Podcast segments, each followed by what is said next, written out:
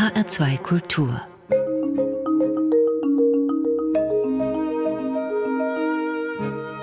Doppelkopf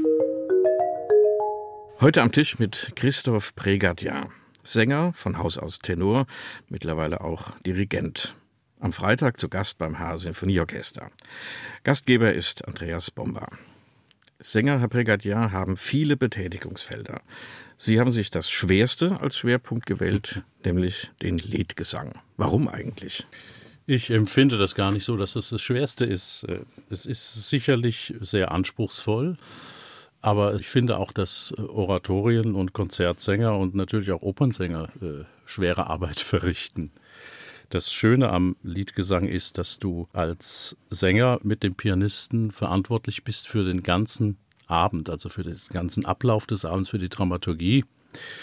Und aus sängerischer Sicht interessant ist es natürlich, dass du innerhalb von so einem Programm sehr viele verschiedene Seelenzustände, Farben, Dramatiken zeigen kannst. Mhm.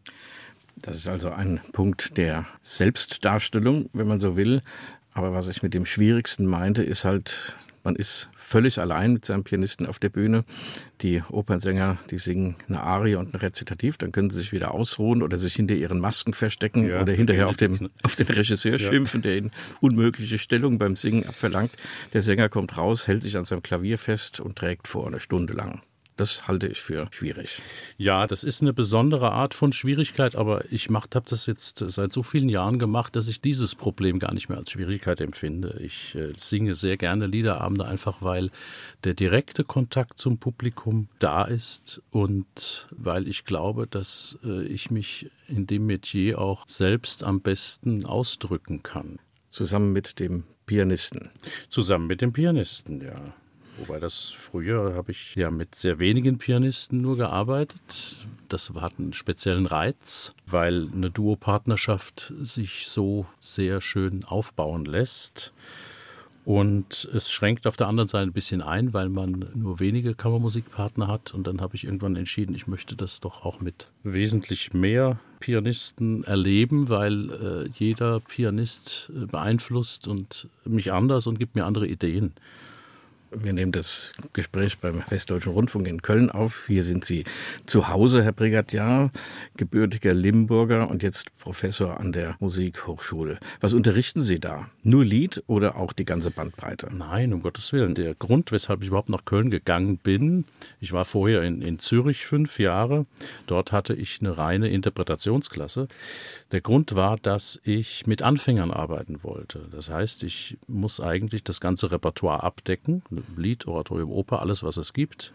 Aber was eigentlich äh, noch wichtiger ist, gerade bei Sängern, ist, dass die technischen Grundlagen gelegt werden müssen, damit die überhaupt in eine Interpretation einsteigen können. Und das ist bei Sängern oft ein bisschen schwieriger und langwieriger als bei Instrumentalisten aus verschiedenen Gründen. Das heißt, da kann man am Anfang sehr viel falsch machen, was man später nicht korrigieren kann. Falsche genau. Atemtechnik, falscher Sitz, zu viel Druck und dann bleibt das ein Leben lang? Na, das muss nicht ein Leben lang so bleiben. Also wenn man da was Falsches gelernt hat, das heißt noch nicht, dass alles, was ich tue, richtig ist für jeden.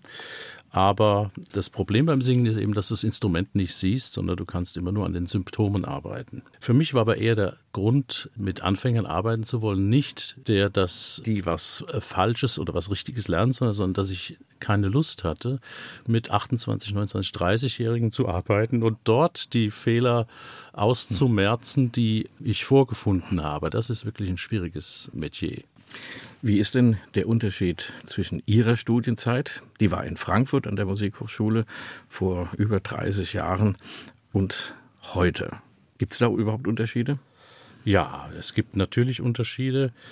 Ich glaube, der größte Unterschied ist, dass die Internationalität, obwohl das schon damals äh, bei uns in Frankfurt äh, sehr bunt war, dass die noch viel größer geworden ist, dass wir extrem viele Studierende aus Ländern des Nahen und Fernen Ostens haben, dass wir auch viele Amerikaner, viele Osteuropäer haben, auch Skandinavier, auch Südeuropäer was uns Gesangslehrern, die wir ja mit Text arbeiten müssen und auch den anderen Kollegen, die die Instrumentalisten unterrichten müssen, das Problem oft aufwirft der sprachlichen Verständigung.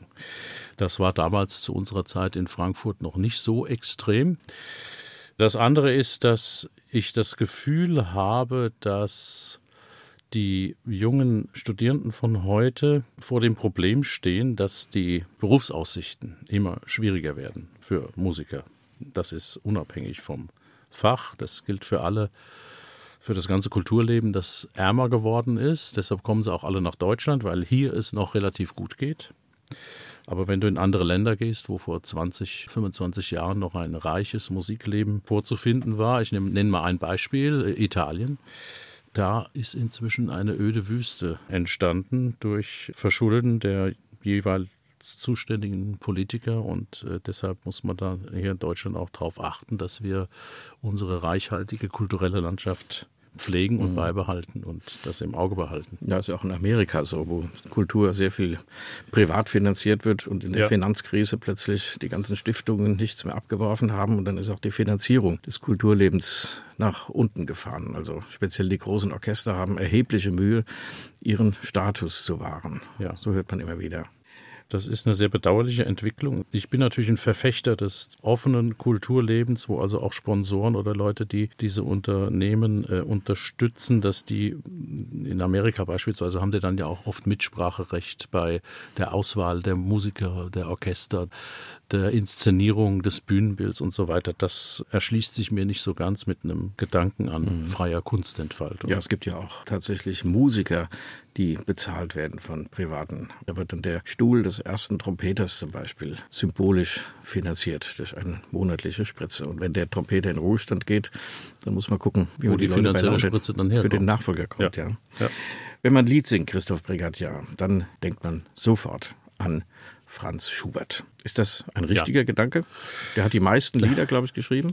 Ich weiß gar nicht, ob es die meisten sind. Er hat jedenfalls über 600 geschrieben. Das ist auch nicht so wichtig, weil die Quantität ist eine Sache, das Tolle an Schubert ist die Qualität der Lieder und für mich war das, seit ich in Frankfurt anfing zu studieren, bei Professor Martin Gründler, damals übrigens schon vor 40 Jahren. Meine Güte. Ja, 77 war das. War das einer der ersten Komponisten, mit denen ich dann im Gesangsunterricht in Verbindung kam. Ich kam ja eher aus kirchenmusikalischen Kreisen, auch wenn meine Eltern in, in Limburg eine große Schallplattensammlung hatten, wo wir auch Lied gehört haben. Also die Namen Fischer, Dieskau, Prey, Schwarzkopf, Ludwig, das war mir durchaus ein Begriff. Aber so richtig in dieses Repertoire bin ich erst während des Studiums eingetaucht auftaucht. Ich schlage vor, bevor wir über Schubert uns vertiefen, hören wir mal eine Schubert-Interpretation von Ihnen. An mein Herz haben wir ausgesucht auf einen Text von Ernst Wilhelm Schulze.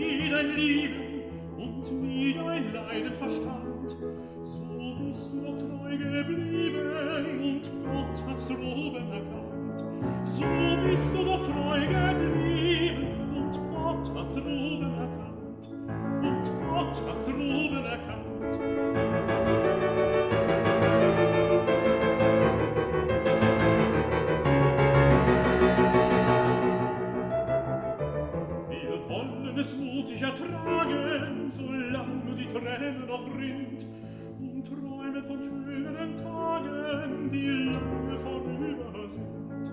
Und träume von schönen Tagen, die lange vorüber sind. Die lange vorüber sind. Und siehst du die Blüten erscheinen und singen die Vögel umher, so magst du wohl heimlich weinen, doch klagen sollst du nicht mehr so magst du wohl heimlich weinen, doch klar.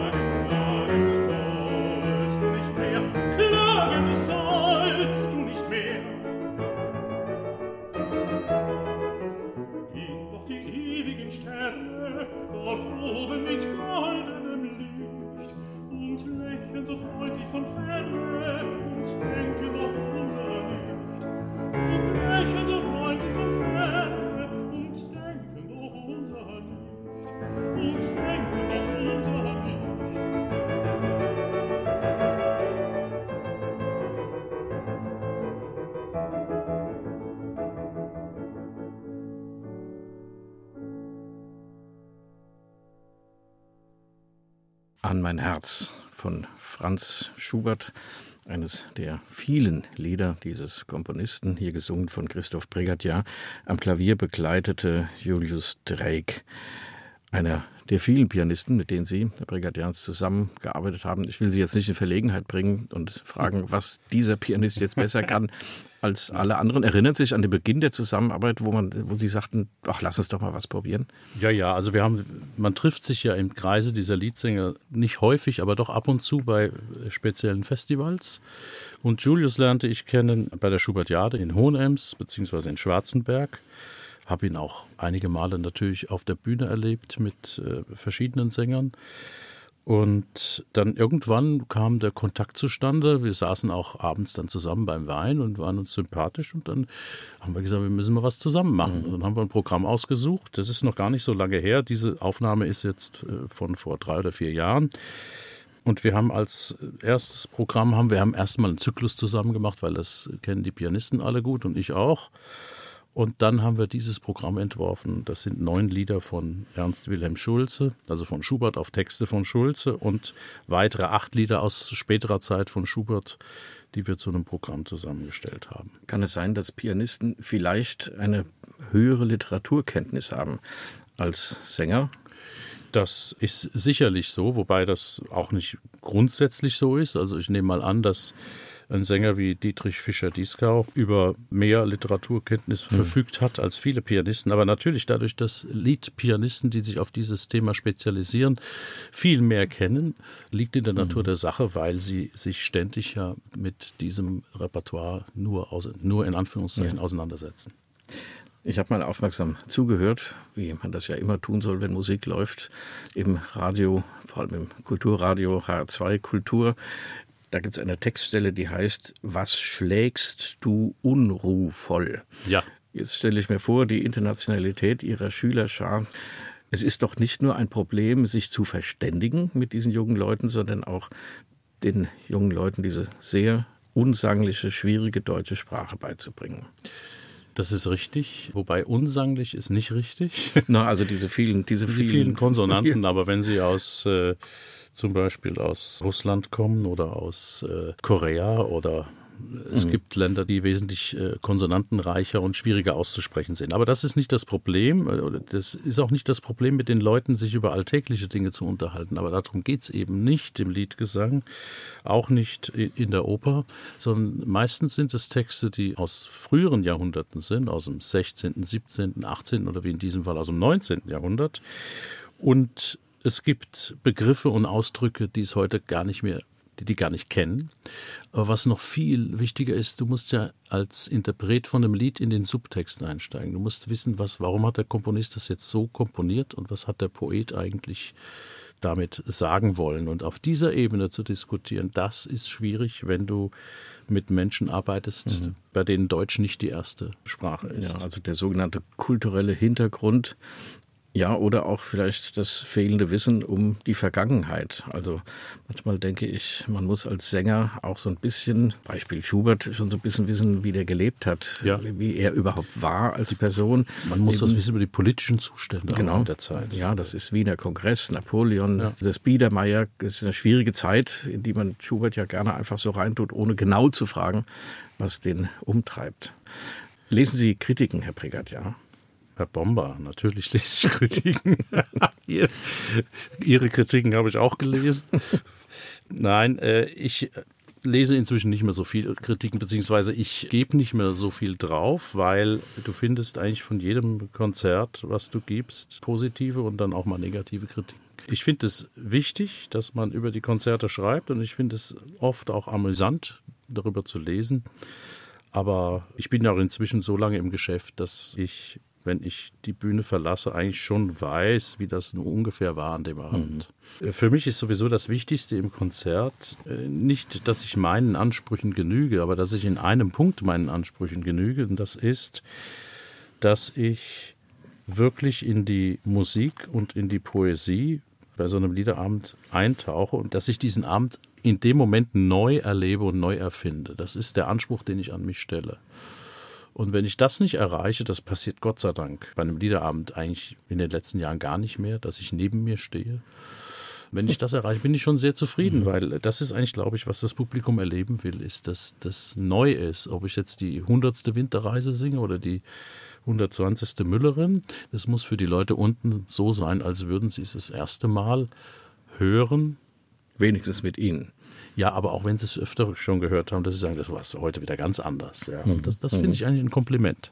Ich habe die Frage nach den Kritikern deshalb gestellt, weil ich habe hier ein Zitat eines Kollegen, der schreibt, Brigadiers Romantik ist intensiv, unmittelbar und in jedem Moment dringlich. Sie verschlägt einem den Atem.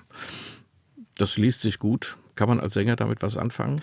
Ja, das ist ein äh, sehe ich als Kompliment, ja. Dringlich heißt für mich, dass ich die Menschen erreiche mit Musik, die 200 Jahre alt ist das ist nämlich die große Aufgabe. Wir verwalten ja ein Museum, dass du mit dieser historischen Musik die Menschen nicht in den Ohren erreichst und nicht im Kopf, sondern da, wo sie erreicht mhm. werden wollen. Im Normalfall, das ist im, im Herzen, ja, oder im Gefühl. Und das macht Musik erst lebenswert, ja, und erlebenswert. Mit was kann denn der Gesang die Menschen erreichen? Mit dem Text, mit der schönen Musik einfach, mit der Verbindung zwischen beiden, also dem Moment, wo der Komponist einen bestimmten Text mit Musik erfindet mhm. oder interpretiert und es den Moment geben kann, wo sein Hörer, seine Hörerin genauso denkt in dem Moment. Ist das der Punkt?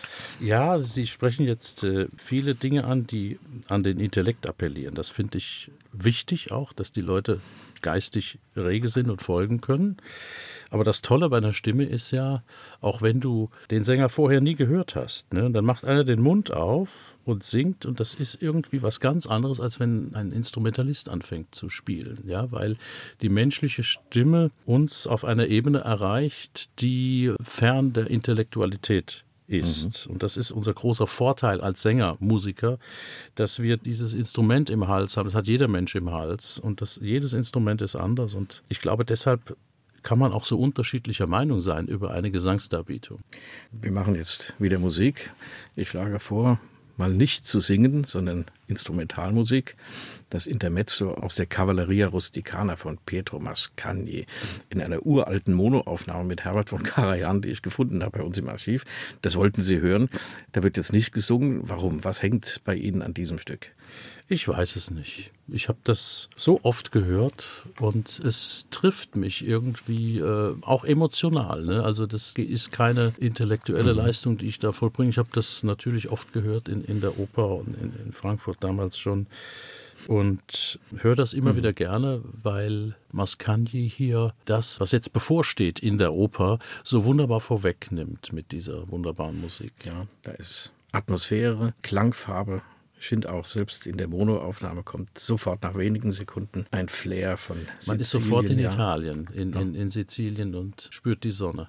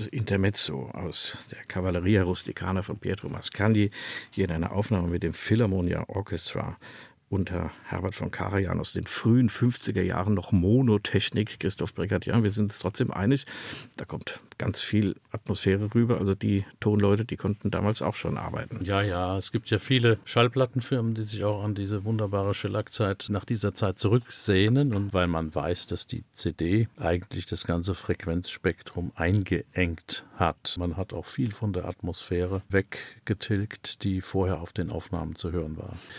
Ich bitte immer darum, den Tontechniker, dass er das Spektrum der Dynamik möglichst breit zulässt. Ja, dann kommt mhm. natürlich immer dieses Argument, dass die Leute nicht gerne im Auto dann ständig am Lautstärker, also die sollen das ja nicht im Auto hören. Ne? Das ist das Problem. du musst eigentlich diese Musik, die im Studio produziert wurde, musst du zu Hause mit guten Lautsprechern, mit einer guten Anlage in Ruhe mhm. hören. Und dann kannst du auch das Ganze Spektrum Ist das für einen Sänger, der auch Wert auf den Augenblick legt, wie Sie gesagt haben, also auf die unmittelbare Wirkung von Musik hier und jetzt im Moment der Interpretation, eine CD, eine Aufnahme, die sich ja nicht mehr ändert, die immer gleich ist. Wie bringen Sie das übereinander?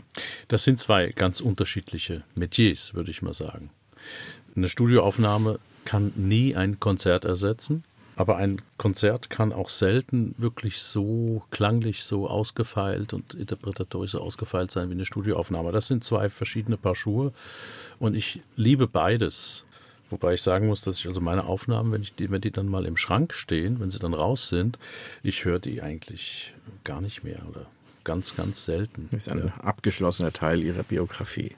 Ja, aber das ist schon ein wichtiger Teil auch. Du brauchst es halt heute auch, das hast du damals schon gebraucht, als äh, zu, auch aus PR-Zwecken mhm. natürlich. Und die CD führt halt oder die Aufnahmen führen dazu, dass man dich halt nicht nur regional oder an einem Ort auch ja. wahrnimmt, sondern eben auch an anderen Orten mhm. hören kann. Mhm. Doppelkopf in H2 Kultur, heute mit Christoph Pregatian, dem Sänger, lyrischen Tenor. Sie haben über Schubert gesprochen und da zwischendurch mal so einen Satz gesagt, das sind ja alles Texte von gestern und auch die Musik ist 200 Jahre alt. Jetzt gibt es ja auch Lieder aus unserer Zeit. Sie singen Lieder von Wolfgang Riem ja. zum Beispiel. Man sagt gerne, die modernen Komponisten können keine Melodien mehr komponieren. Also sie wollen keine Melodien mehr komponieren, weil sonst Musical ist. Das will, das will ja ein seriöser Komponist in Anführungszeichen eigentlich nicht. Stimmt das? Das hat lange Zeit sicherlich in Teilen gestimmt. Aber es gab auch immer Komponisten, die gegen den Strom geschwommen sind. Und ich selbst mag also auch keine Musik, wo die Stimme als beliebiges Instrument benutzt wird. Das finde ich wird unserer Aufgabe als Sänger nicht gerecht. Wolfgang Riem ist einer der Komponisten, der ja doch sehr deutlich wieder zurück zur Melodie gefunden hat. Jetzt auch schon eine sehr lange Zeit komponiert und die Lieder, die ich in Frankfurt singe, interessanterweise keine modernen Texte, sondern Texte aus dem 19. Jahrhundert. Caroline von Günderode. Aber das Schicksal dieser Frau hat, glaube ich, und auch die Intensität dieser Gedichte hat Wolfgang Riem so gepackt, dass er das komponiert hat. Ich habe das uraufgeführt, ich glaube 1990 war das. Ich finde die Verbindung, das ist für mich ja als Sänger sowieso immer das Wichtigste, die Verbindung zwischen Text und Musik, wie stellt die sich da? Kann ich das verstehen und kann ich das nachempfinden, was der Komponist da aus diesem Text gemacht hat? Und das finde ich bei diesem Stück, was auch sehr eruptiv ist, äh, diese sechs Lieder, ganz besonders gut gelungen und das hat mich gleich angesprochen, mhm. als der Wolfgang mir diese Lieder geschickt hat. Ist ja schon ein bisschen her. War das ein Auftrag von Ihnen oder hat er Ihnen das einfach so als Nebenprodukt seiner Tätigkeit es war so, dass ich mit, mit Siegfried Mauser Hölderlin, Lieder von Wilhelm Killmeier, aufgenommen, aufgeführt habe. Und in einem dieser Konzerte in Tübingen war Wolfgang Riem im Konzert und hat das gehört. Und so wie er mir geschrieben hatte, war das für ihn der Anstoß, diese Lieder zu schreiben. Das hat mich natürlich extrem glücklich gemacht, ne? dass also ein Liederabend mit Liedern von Killmeier, mit mir und, und Sigi ihn dazu animiert, Lieder zu schreiben. Die hat er mir dann, die kamen dann so in, in zwei, drei verschiedenen Sendungen nach einigen Tagen bei mir an und dann habe ich sie uraufgeführt. Wie ist es dann mit Pianisten? Wir haben vorhin darüber gesprochen, dass Pianisten, wenn es um Schubert geht und sehr viel Repertoire, wo man sich öfter aufhält als Sänger und auch als, als Pianist, ein Pianist muss das dann auch lernen. Vielleicht auch mit der Gewähr oder der Wahrscheinlichkeit, das außer mit Ihnen nie wieder aufzuführen. Kann das sein? Das kann sein. Das ist aber bei neuer Musik immer so. Du bekommst die Noten handschriftlich aufs Pult gelegt und dann sagst du, machst du das oder nicht. Das ist unser Leben und wenn man sich mal vorstellt, wie das in früheren Jahrhunderten waren, war, da haben die Leute nur zeitgenössische mhm. Musik gespielt und gelernt. Das ist einfach, das ist auch unsere Aufgabe. Nicht nur, aber das muss mehr ins Bewusstsein wieder hinein, dass Musik auch was zeitgebundenes in der Zeit, in der sie geschrieben ist, hat. Und deshalb ist es wichtig, dass heute Komponisten auch Musik schreiben, die aufgeführt wird. Auch Pop, auch Rock. Das muss nicht mhm. immer Klassik sein. Mhm. Aber es ist natürlich ein Vermittlungsproblem, weil viele Menschen, viele Musikhörer möchten das so nicht hören oder sind zwar neugierig, aber möchten es dann vermittelt bekommen. Also vielleicht, dass man einen ganzen Konzertabend so einem Stück widmet und sagt, wir singen das jetzt erstmal, dauert so und so lang. Dann spricht man drüber. Und dann macht man es nochmal. Genau. So. Gibt es solche Formen? Das gibt es, ja. Das gibt es sogar mit Bach-Kantaten. In der Schweiz gibt es eine Aufführungsserie, wo sie die Kantate spielen. Dann wird gelesen es wird gesprochen und dann kommt die Kantate nochmal. Und das würde ich mir bei vielen Stücken auch wünschen, weil ich habe manchmal das Gefühl, wenn die Menschen Musik das erste Mal hören, das muss gar nicht neue Musik sein, dass sie sich aufgefordert fühlen, gleich ein Urteil darüber zu haben. Und das sollte man nicht, also ich maße mir nicht an, wenn ich ein Stück das erste Mal höre und ich bin Profi, mhm. das zu beurteilen. Ich kann sagen, es gefällt mir, oder das sagt mir jetzt nicht so zu. Meistens sage ich aber, ich habe das noch nicht verstanden, ich muss das erst noch mal hören. Wenn man bedenkt, wie viel Zeit ein Komponist braucht, wenn er nicht gerade Mozart oder Schubert heißt, die ja sehr schnell geschrieben haben, aber wenn Sie Beethoven nehmen, äh, wie lange der gebraucht hat, bis das auf dem Papier stand. Ja. Und dann hören die Leute dieses Stück, das er über Wochen und Monate komponiert hat. Das dauert drei Minuten, fünf oder zwanzig bei einem Symphoniesatz und wollen das gleich beurteilen. Das ist schlechterdings nicht möglich. Also du musst in die Musik erstmal einsteigen, um sie zu verstehen. Und eine Bach-Kantate, weil Sie den Vergleich gebrauchten, weil da viel Dur und Moll vorkommt ein paar verminderte Akkorde, ist deshalb nicht verständlich, weil sie vergleichbar einfach strukturiert ist gegenüber dem, was neue Musik an Instrumentalfarben, an Formen, an Klängen und so beinhaltet. Das ist richtig. Also wir können das gar nicht mehr beurteilen, wie so ein Stück wie die Johannespassion beispielsweise auf die Menschen, also diese, dieser erste Einsatz, Herr unser Herrscher. Wenn du dir vorstellst, wie, wie das für die Leute 1725 oder 24 äh, gewirkt haben muss, die hatten ja unser unsere Hörerfahrung nicht, mhm. unser Wissen über Harmonik und wurden dann mit so einer Musik konfrontiert. Und das ist bei allen Komponisten, die in die Zukunft geschaut haben, so, dass das die Leute müssen schockiert gewesen sein. Ja, zumal sie gar nicht daran denken konnten, dieses Werk jemals wiederzuhören. Also Heute, wenn man ein Stück Musik hört, was einem gefällt, dann kauft man sich eine CD oder guckt ins Programm, wo es nochmal gespielt wird. Oder beim HR Sinfonieorchester, wenn die donnerstags ein schönes Konzert spielen, kann man freitags nochmal hingehen. Man kann es im Radio hören oder zehn Tage später nochmal im Radio hören. Mhm. Also man hat die Gewissheit, dass das wiederkommt. Und die Johannespassion, die war weg, bis die wieder gespielt wurde. Es sind zehn Jahre vergangen, da haben ja. viele Menschen gar nicht mehr gelebt. Und da hat er schon wieder was anderes damit ja. gemacht. Mhm, ja? Genau. Musik Christoph Bregert, ja, jetzt wieder mit Ihnen. Franz Lachner, Herbst. Franz Lachner ist vielleicht auch nicht in der ersten Reihe der bekannten Komponisten aus dem 19. Jahrhundert. Nein, es war aber ein, zu seiner Zeit ein sehr bekannter, nicht nur Komponist, sondern Dirigent, Chef in München, der sehr viel Kammermusik geschrieben hat auch. Und was wir hier hören, ist ein Stück aus einer Aufnahme, die ich vor drei Jahren oder vor zwei Jahren gemacht habe mit Michael Gees und Olivier Darbellet, ein Schweizer Hornist.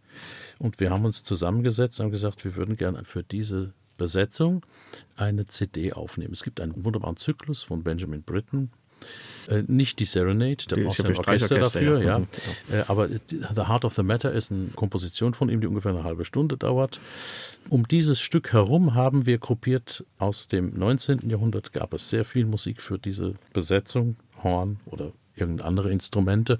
In dem Fall ist es Horn. Wir haben meterweise Literatur gewälzt. Es gibt wirklich sehr viel und sehr viel Schönes und haben auch bei Lachner was gefunden, auch bei Komponisten wie Pearson oder Konradin Kreuzer kennt man, aber Karl Kosmali kennt man nicht. Henry Hugo Pearson kennt man nicht. wirklich schöne Musik und was Sie jetzt hören, ist ein Stück, das heißt Herbst auf dem Text, den auch Schubert vertont hat, Rellstab von Franz Lachner.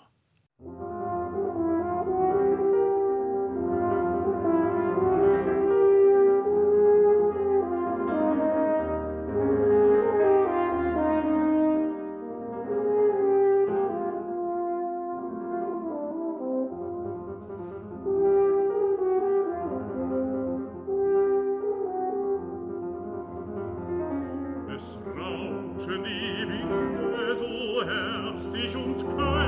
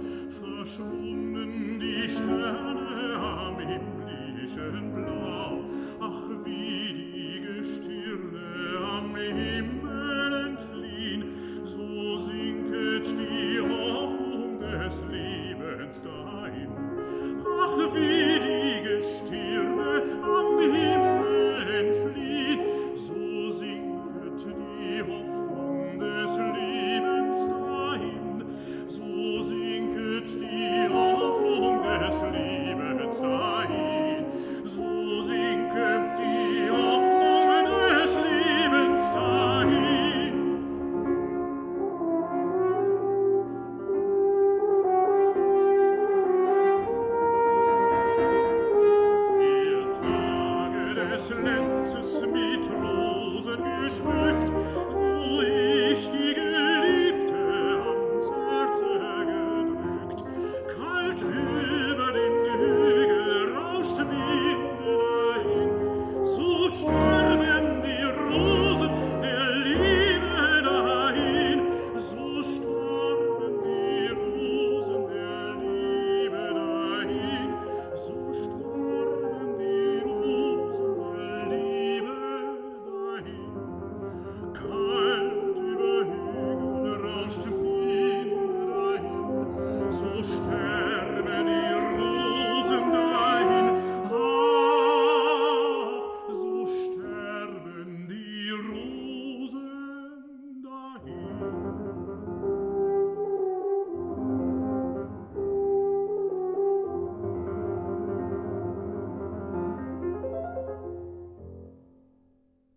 Herbst von Ludwig Rellstab in Musik gesetzt von Franz Lachner für Horn, Klavier und Tenor, Sänger Olivier Dabelais und Michael Gees und Christoph Brigadier haben das Ganze aufgenommen auf einer CD, wo sehr viel Musik für Klavier, Sänger, also in dem Fall ihr Tenor und Horn, das romantischste Instrument schlechthin, aufgenommen ist. Doppelkopf in H2 Kultur.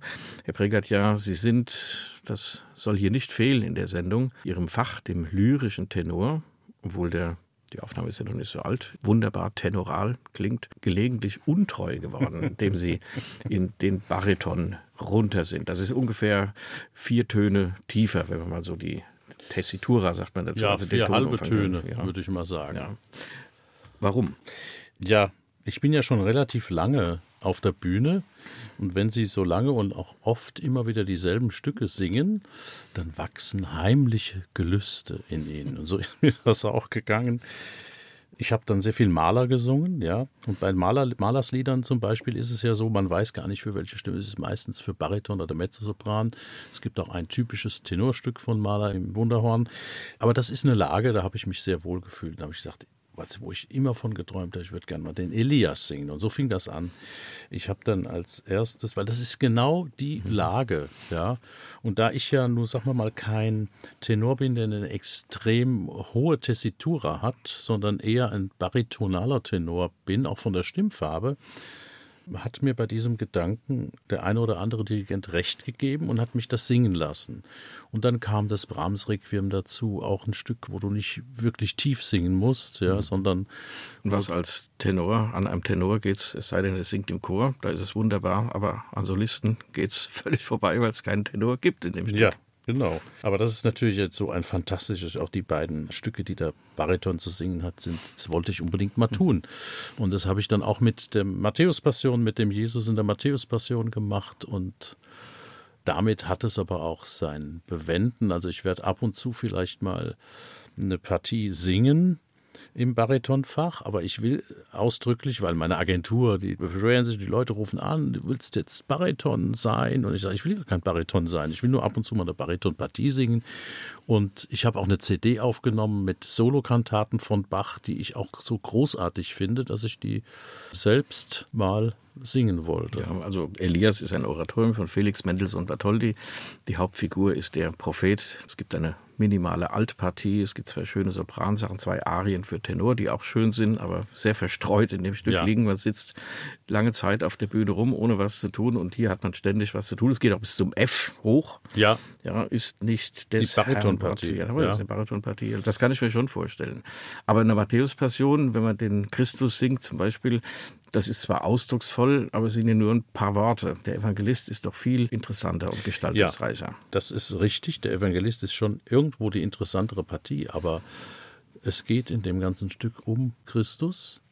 Und für den hat Bach sehr besondere Musik geschrieben. Das war auch ein Wunsch von mir, das mal zu interpretieren. Als ich dann da saß und das sang, da fiel mir dann auf, du singst im ersten Teil sehr viel als Jesus. Mhm. Als Evangelist geht so, ja. Und dann ist die Pause in der Mitte und dann geht das weiter mit dem zweiten Teil der Matthäus-Passion und dann fängt die Evangelistenpartie erst so richtig an. Die ist ja richtig schwer und lang. Und ich saß dann da, ich habe dann nur noch zu singen, du sagest, ne? und, und, Eli, äh, Eli, und die Wolken des Himmels und Eli Lama Asabtani. Ansonsten sitzt du da und kannst diese Musik genießen. Also wenn es eine gute Aufführung ist. Ja, ihr Sohn Julian, der auch Karriere macht, also wer den Namen Julian Pregatial gelegentlich liest und hört, das ist ihr Sohn, der sang den Evangelisten.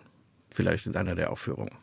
Äh, nein, das war in dem Fall nicht so. Der Julian hat bei mir gesungen, als ich Matthäus Passion dirigiert habe. Aber leider, also dass er als Evangelisten, ich als Jesus, das hat es leider noch nicht gegeben bisher. Das stelle ich mir auch schwierig vor. Würden Sie dann eingreifen und ihm Tipps geben? Nein, das müsste ich als Dirigent noch viel mehr machen als als Kollege. nein, nein, nein, um Gottes Willen, der Julian und Tipps, das war schon immer ein bisschen schwierig. nein, der braucht auch meine Tipps gar nicht. Der macht das so gut, ja. gerade den Evangelisten auch. Das, mhm. äh, und das Dirigieren, das haben Sie auch angefangen, auch aus dem gleichen Grund. Ne, das Dirigieren, das entsprang eher einer Frustration mit manchen Aufführungen, wo ich dachte, der Mann hat ja gar kein Konzept, der da vorne steht und das macht. Der lässt in der Probe das Stück einmal durchspielen und dann kommt eine Generalprobe und dann ist äh, von einem Konzept keine Spur. Und das hat mich geärgert. Und dann habe ich irgendwann mal kam ich ins Gespräch mit Stefan Schulz von Le Concert Lorrain. Das ist ein französisches Barockorchester und der sagte, wir machen mit dir mal Johannes Passion. Das war Gott sei Dank drei Jahre im Voraus, sodass ich also mich wirklich äh, sehr akribisch darauf vorbereiten konnte, weil der Beruf des Dirigenten ist ein völlig anderer als der eines Sängers. Mhm. Peter Steyer, der große deutsche lyrische Tenor und Bach-Interpret, der hat ja sowas beides gemacht. Der sang ja Evangelist und hat dirigiert ja. von beiden. Das habe ich auch selbst miterlebt. Also ich sang dann die Arien und Peter hat äh, dirigiert und gesungen.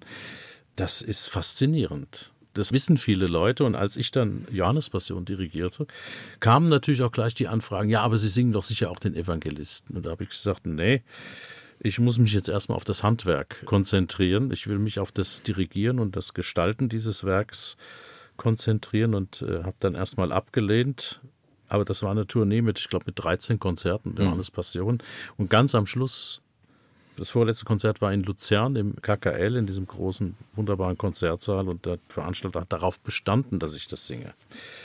Und da habe ich dann gesungen und dirigiert und das war auch schon ein sehr besonderes Erlebnis. Aber auf einer Tournee mit 13 Konzerten möchte ich das nicht machen. Das mhm. ist zu das anstrengend. Mörderisch, ja. Zum Schluss, Herr Brigadier, Faszination singen. Das ist Ihr Beruf, Sänger. Sie bereuen das vermutlich keine Sekunde lang, das gemacht zu haben.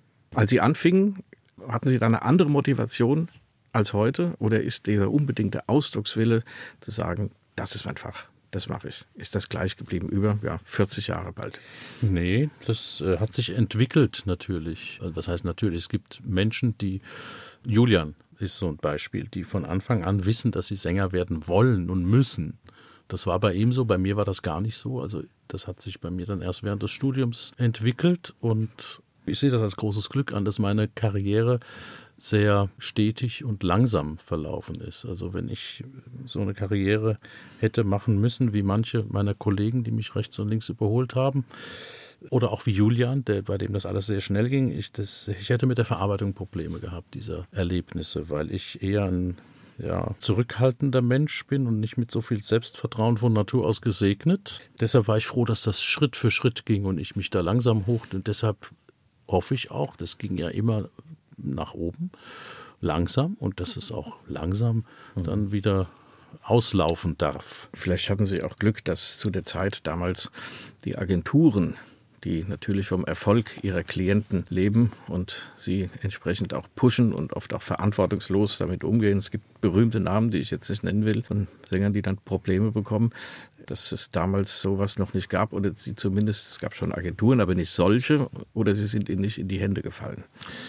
Beides. Es gab sicher damals auch schon Agenturen, die die Leute sehr gepusht haben, aber da haben es die heutigen Sänger wirklich schwer, weil auch in unserer Gesellschaft dieser Jugendwahn vorherrscht, gerade an den Opernhäusern, wenn du als Soubrette, als leichter Sopran mit 24 nicht auf der Bühne stehst und sagst, die ist aber schon alt. Ne? Und ich glaube, davon müssen wir weg. Es muss weniger das Optische zählen, als wirklich die Fähigkeiten als Musiker und als Darstellerin auf der Bühne oder als Darsteller und es geht auch nicht, dass wir bei der Struktur, die unsere Bevölkerung inzwischen hat, dass wir die alten Musiker und alten Sänger irgendwie in die Ecke stellen und mhm. äh, vergessen und äh, die am besten, am liebsten gar nicht mehr sehen wollen.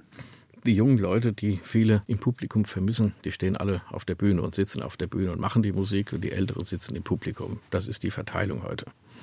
Ja, wobei es gibt schon Veranstaltungsorte, Festivals, bestimmte Veranstalter, wo das Publikum viel durchmich, durchmischter, für einen Hessen ein schweres Wort, durchmischter ist. Es hieß ja schon damals, bei uns in den 80ern, das Publikum besteht aus lauter Grauhaarigen. Das hieß es damals. Heute ist natürlich klar. Wann kommen die Menschen zur Musik, wenn sie sich gesettelt haben, wenn, wenn sie beruflich vielleicht schon ein gewisses Standing haben und dann fällt ihnen, da gibt es ja noch mhm. was anderes als nur Geld verdienen und in Urlaub fahren. Jetzt kümmern ja. wir uns mal ein bisschen um die Musik und vielleicht hast du bis dahin einfach eher graue Haare. Wir hören jetzt zum Abschluss einen Sänger, den wir beide, glaube ich, schätzen. Ja. Ja. Der hat einen unglaublichen Peng in der Stimme. Ein lyrischer, wunderbar heller lyrischer Tenor. Juan Diego Flores Besame Mucho. Ich habe ihn leider noch nie live gehört, außer Übertragung im mhm. Fernsehen, aber das ist ja nicht wirklich live. Aber ich finde das auch äh, extrem toll, wie dieser Mann mit seiner Stimme umgehen kann, wie beweglich die ist, ja was der für hohe Töne hat. Und man ist ja schon, als ich jung war, Fritz Wunderlich haben wir bewundert. So gab es in jeder Sängergeneration, seitdem gab es Sänger, die ich bewundert habe. Und heute ist das seit einiger Zeit Juan Diego Flores. Doppelkopf in H2 Kultur. Heute am Tisch mit Christoph Pregatia. Gastgeber war Andreas Bomber. Vielen Dank fürs Gespräch. Ich danke Ihnen, Herr Bomber. Vielen Dank fürs Zuhören.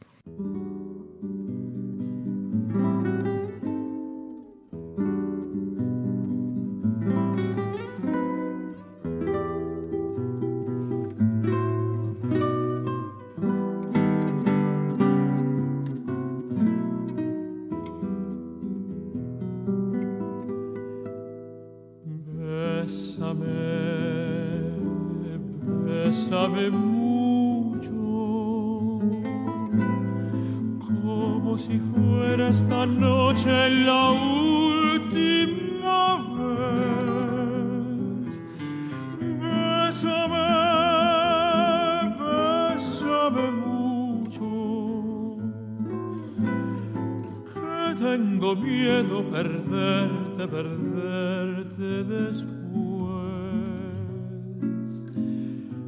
Bésame, bésame mucho, como si fuera esta noche la última.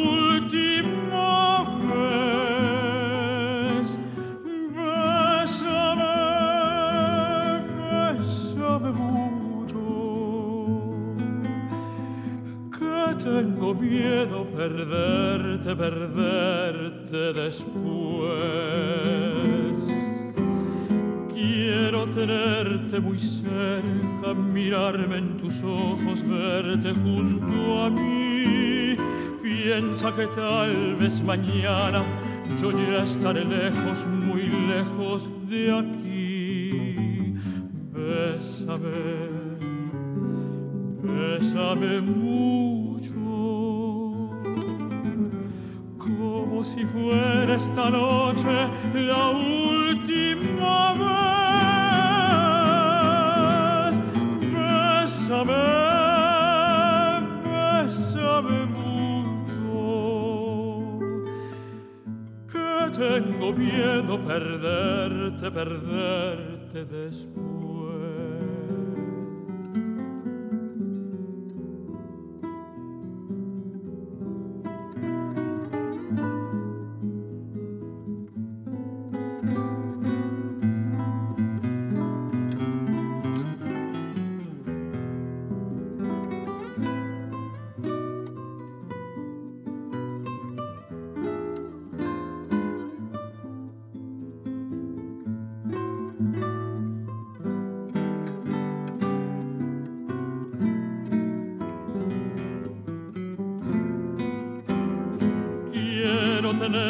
Muy cerca, mirarme en tus ojos, verte junto a mí. Piensa que tal vez mañana yo ya estaré lejos, muy lejos de aquí. Bésame, bésame